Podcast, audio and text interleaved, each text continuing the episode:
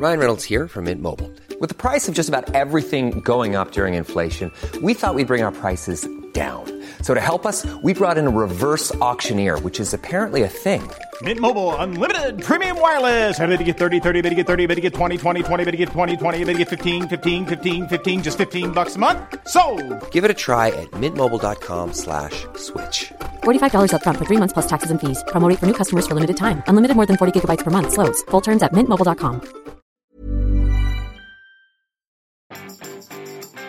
Vous êtes en retard dans vos cadeaux de Noël alors que l'an dernier, vous vous étiez promis de vous y prendre plus tôt, et alors même que vous avez dit en octobre, ils mettent les cadeaux de Noël de plus en plus tôt dans les magasins, non? Bonjour Bonjour, bonjour, bonjour, bonjour.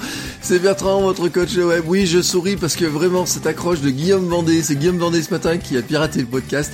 Elle est vraiment tellement à propos. Oui, voilà, on est tous un petit peu comme ça. hein. On se dit qu'on a le temps et puis ça approche, ça approche, ça approche. Nous sommes à une semaine de Noël. Alors merci à toi Guillaume Vendée de nous le rappeler. Euh, vous pouvez écouter Guillaume euh, Vendée dans ses podcasts, hein, Tech Café, Relive, dans son streetcast. Euh, il a, il m'a envoyé plein de petites accroches comme ça qui m'ont bien fait sourire. J'en ai reçu d'autres, donc cette semaine on continuera à écouter les accroches proposées par les patrons euh, qui ont euh, joué le jeu.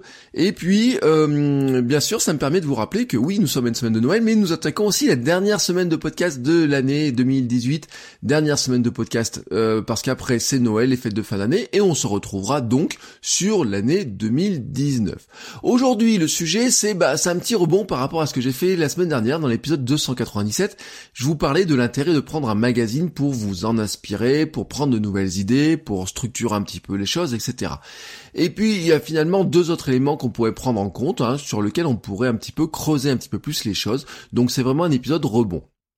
Il y a un élément qui est très intéressant dans, dans un magazine, mais aussi euh, dans la presse en général, dans les médias en général, c'est que c'est la régularité. Quoi qu'il arrive, euh, un magazine doit être publié. Tout est mis en œuvre pour ça. C'est la grande force des médias. Produire tout le temps, quoi qu'il arrive. Euh, prenez par exemple un journal quotidien. Un journal quotidien, quoi qu'il arrive, il doit remplir ses 60 pages, 64 pages, 70 pages, ou je ne sais pas combien de pages.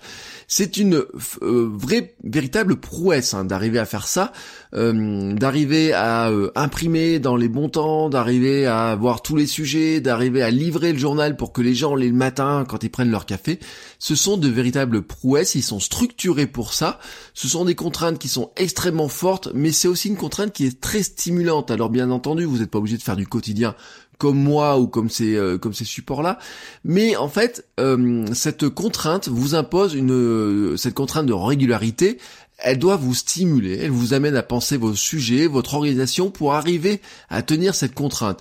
Elle vous amène aussi à vous dire qu'à un moment, à un moment, bah, ça doit être fini. Vous devez publier, quoi qu'il arrive, vous devez publier.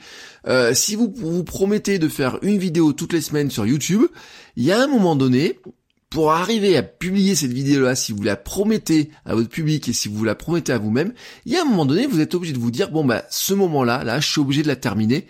Euh, je pourrais rajouter des choses, je pourrais la modifier, je pourrais encore euh, fignoler certaines choses. Non, vous êtes obligé de la publier. Et ça, ça, c'est une contrainte très intéressante. La deuxième contrainte, c'est le rubricage. Le rubricage, c'est pour moi un autre élément qui est très inspirant dans l'organisation même du magazine. Alors, il peut vous inspirer dans votre stratégie éditoriale, hein, parce que les magazines découpent le contenu qu'ils publient en différentes rubriques récurrentes. Alors, elles vont se caractériser par, en général, hein, les thèmes développés, la manière de les aborder, la mise en forme des contenus, la longueur, la spécificité de la mise en page, la fréquence aussi de récurrence des différents thèmes euh, à l'intérieur du magazine, par exemple, mais aussi entre euh, les différentes euh, ces grandes rubriques. Bref, c'est une sorte de matrice, hein, tout simplement. C'est une sorte de canevas sur lequel vous pouvez vous reposer. Il vous donne des contraintes, mais vous enlève aussi une part de réflexion, car à chaque fois, euh, que vous devez créer, finalement, vous dites, ben voilà, j'ai des grandes cases à remplir. Euh, quand vous avez une idée de sujet, vous pouvez la ranger dans une grande case. Euh, ça vous enlève une grande partie, en fait, de la réflexion, de vous dire, mais finalement, je ne sais pas trop de quoi parler, parce que si à chaque fois vous créez un nouveau contenu, vous ne savez pas trop de quoi parler, parce que finalement, vous, n'avez pas ce, ce canevas, ce grand cadre, euh, des fois, vous perdez du temps à chercher le sujet. Quand vous avez déjà des grandes cases à remplir, vous dites, bah tiens, là, il faut que je remplisse cette case-là, et ben déjà, ça vous oriente Hein, vraiment, ça oriente votre réflexion. Alors vous pouvez l'appliquer à différents éléments. Euh, à un média en tant que tel, hein, structurer la ligne éditoriale de votre blog, de votre podcast par exemple, à un contenu en particulier de ce média, hein, les grandes rubriques que vous allez aborder dans votre contenu. Par exemple, dans chaque épisode de podcast, vous pourriez vous dire, je vais aborder de l'actu, un sujet, un coup de cœur particulier. Euh, je le fais par exemple pour mes newsletters. Mes newsletters est structuré à peu près toujours de la même manière, avec une intro, euh, un ou deux liens d'actu, un dossier ou deux, une vidéo à regarder, un outil pratique, et je termine par une citation et un petit au revoir à la semaine prochaine. En hein, mes deux newsletters, euh, celle du vendredi comme celle du dimanche, sont structurées à peu près toujours de la même manière. La structuration a évolué. Euh, par exemple, la structuration de ma lettre du vendredi sur la créativité, sur la création de contenu, est très structurée au début par grand type de médias, vidéo, podcast, écriture, référencement, et petit à petit, j'arrive à une structuration qui correspond plus à ce que j'ai envie de faire avec des, des, thématiques un petit peu, euh, avec des lettres, on va dire, plus centrées sur certaines thématiques. Vous pouvez aussi l'appliquer à votre marque personnelle en spécifiant par exemple quel type de contenu et quel thème vous allez aborder spécifiquement sur chaque outil. Par exemple, vous allez pouvoir faire des tutoriaux sur YouTube, de la curation sur Twitter, les coulisses sur Instagram, les articles de fond sur votre blog, des interviews sur votre podcast, et ainsi de suite. Vous avez compris le principe. Euh, alors pensez à ce rubricage, peut être long et fastidieux, mais en fait, je vous le dis, il peut vous faire vraiment gagner beaucoup de temps. D'ailleurs, ces deux contraintes hein, sont intéressantes, c'est pour ça que je vous en parle, parce que elles vous, elles vont vous donner à la fois un rythme et à la fois une manière de penser vos contenus. Euh, personne ne vous impose de ces contraintes, hein, en fait, euh, personne, vraiment. Moi, je vous dis, je vous suggère de vous imposer des contraintes. Personne ne vous les impose, c'est à vous de voir quelles contraintes vous allez vous imposer, mais elles vous amènent à structurer votre contenu de manière plus professionnelle, à avoir un rythme plus professionnel, à réfléchir sur l'ensemble de vos thématiques, contenus et supports que vous avez imaginés un petit peu plus en profondeur.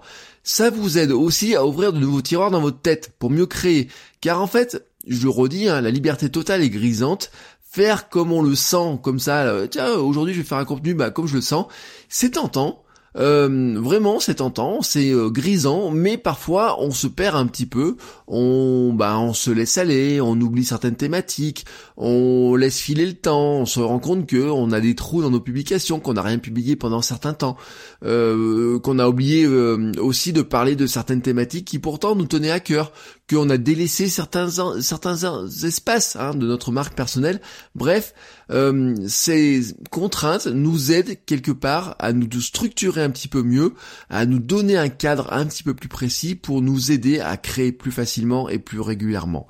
C'est moi, pour moi, hein, une vision euh, de créer des contenus qui m'aide beaucoup comme ça. Euh, le fait d'avoir fixé par exemple un rendez-vous régulier sur la newsletter le vendredi et le dimanche, je peux vous garantir que c'est extrêmement stimulant parce que pour moi, euh, si je faisais pas, et eh ben tout simplement, il y a des jours où ces newsletters, des semaines où ces newsletters ne partiraient tout simplement pas. Euh, le fait d'avoir fixé un cadre, le fait d'avoir fixé des rubriques aussi, m'aide à l'envoyer beaucoup plus régulièrement. Et il en est ainsi du podcast, de mes blogs. Et désormais aussi, je suis en train de réfléchir là-dessus, par exemple sur mon Instagram et sur ma chaîne YouTube. C'est une réflexion que j'ai, voilà. Hein. je partage avec vous mes réflexions, mais comment j'essaye de travailler et de progresser. Et je continuerai tout au long de la semaine. Je vous souhaite donc à tous et à toutes une très très belle journée et je vous dis à demain. Ciao ciao les créateurs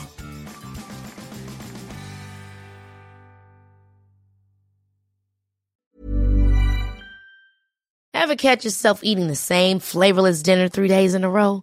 Dreaming of something better? Well, HelloFresh is your guilt-free dream come true, baby. It's me, Kiki Palmer. Let's wake up those taste buds with hot, juicy pecan-crusted chicken or garlic butter shrimp scampi. Mm. Hello Fresh. Stop dreaming of all the delicious possibilities and dig in at HelloFresh.com. Let's get this dinner party started.